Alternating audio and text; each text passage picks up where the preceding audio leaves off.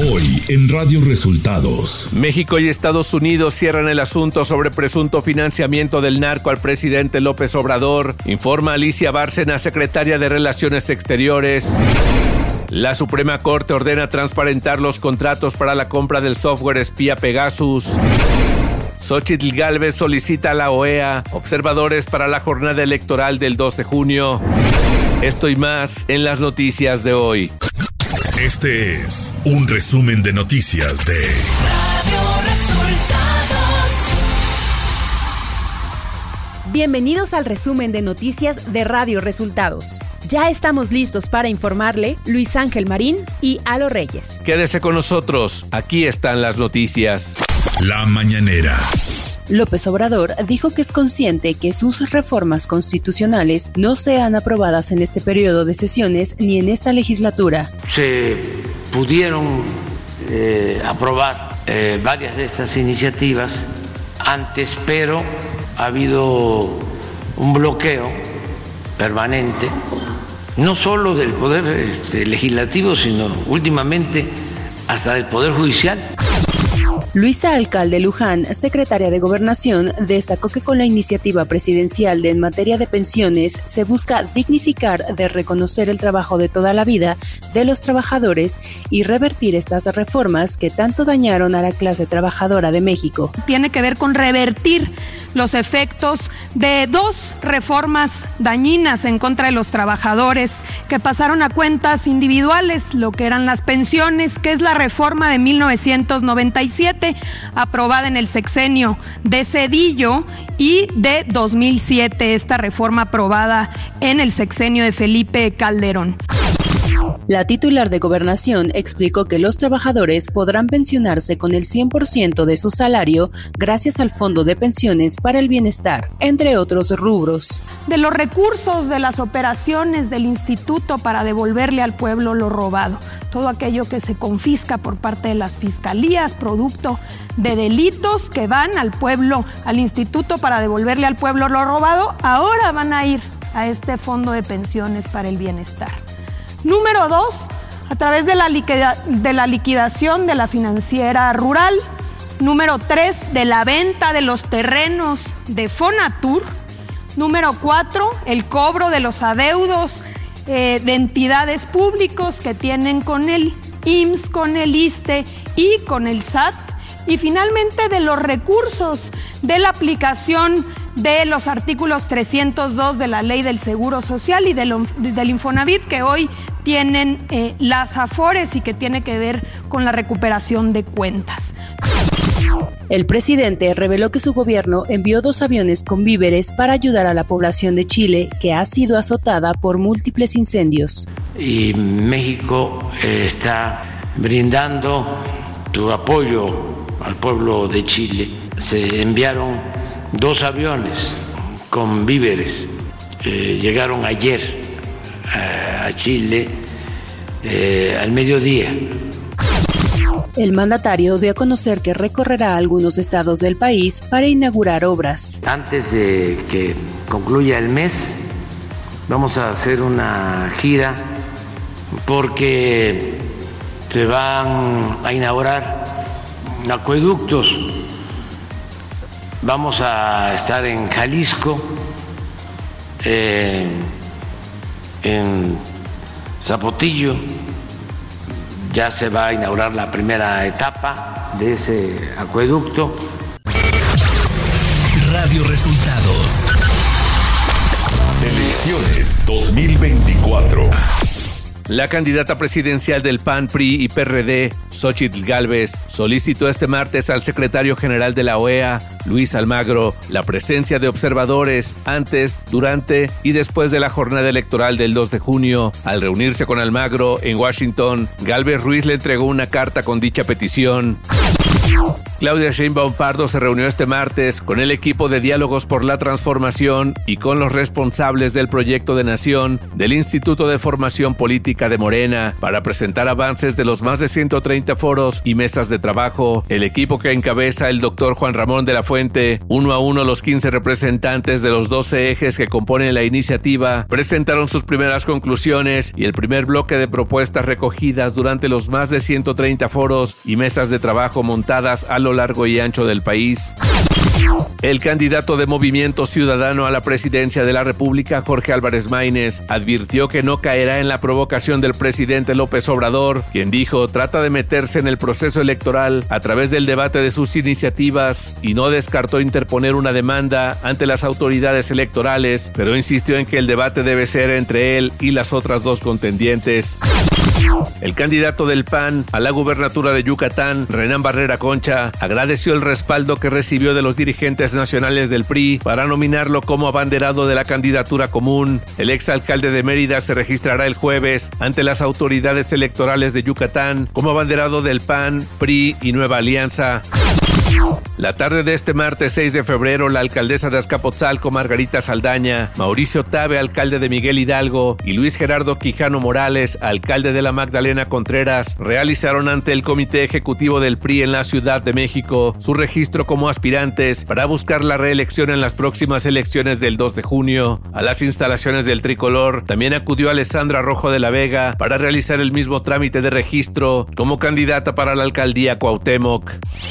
Nacional. Para México y Estados Unidos, el reportaje en torno a que el presidente Andrés Manuel López Obrador fue financiado por el narcotráfico en una de sus campañas es un asunto cerrado. Esto lo aseguró Alicia Bárcena, secretaria de Relaciones Exteriores, en una entrevista con medios de comunicación al concluir la reunión bilateral con la delegación del país vecino norte realizada en Palacio Nacional. Afirmó que Liz Sherwood, la asesora de seguridad de la Casa Blanca, le dijo al presidente López Obrador que este es un tema cerrado para ellos, ya que ocurrió en 2006 y todas las investigaciones que surgieron en Estados Unidos fueron cerradas. El Pleno de la Suprema Corte de Justicia de la Nación determinó que la Secretaría de Hacienda y Crédito Público deben hacer públicos los contratos que la Unidad de Inteligencia Financiera haya celebrado para la adquisición del software de espionaje Pegasus. Lo anterior al resolver dos recursos de revisión en materia de seguridad nacional promovidos por la Consejería Jurídica de Presidencia en contra de resoluciones del Instituto Nacional de Transparencia, Acceso a la Información y Protección de Datos Personales INAI, en los que ordenó que se entregarán versiones públicas de los contratos. El presidente de Cuba, Miguel Díaz Canel, agradeció este martes la condena hecha por el presidente López Obrador al bloqueo impuesto a la isla por Estados Unidos. El presidente mexicano dijo en su conferencia de prensa de ayer que el bloqueo obstaculiza el desarrollo de Cuba.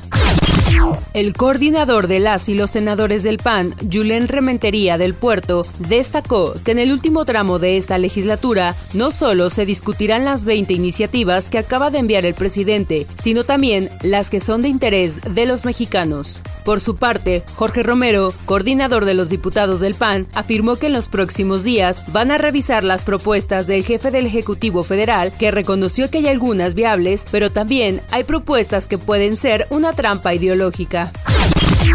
El embajador de Estados Unidos, Ken Salazar, afirmó este martes que el TMEC ha dado beneficios históricos para empresas de América del Norte y a trabajadores de México. Señaló que ha sido exitosa la aplicación del plan de remediación en el que México y los Estados Unidos se comprometieron en 2023, según una declaración difundida por su oficina.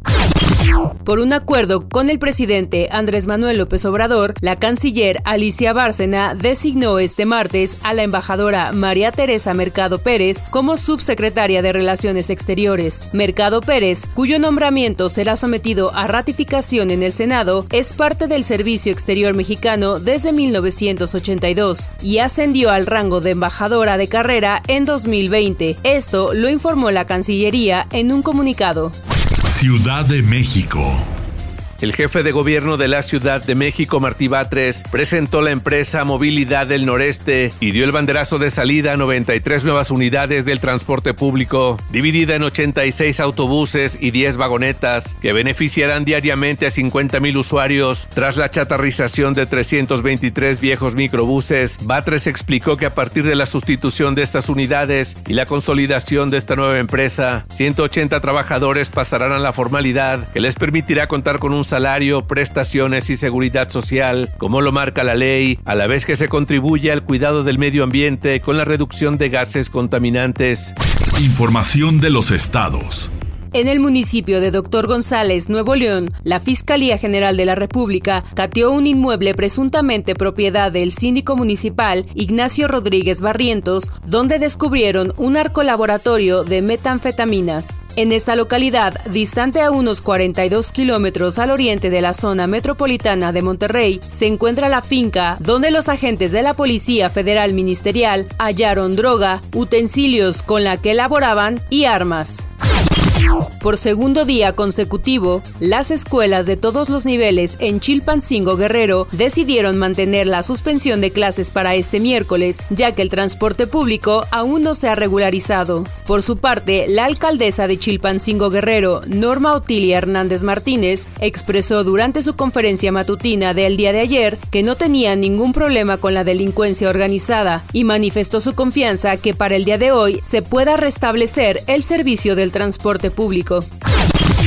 El deslizamiento de un cerro que destruyó dos viviendas y el desbordamiento de un canal en la calle Emiliano Zapata de Matamoros, que inundó varias viviendas, es el saldo de un temporal que provocó lluvias desde la tarde de lunes. Los dueños de dos viviendas en la colonia Pedregal de Santa Julia estaban durmiendo la madrugada de ayer cuando escucharon un estruendo que resultó ser el deslizamiento de un cerro que pocos minutos después causó graves afectaciones en sus propiedades.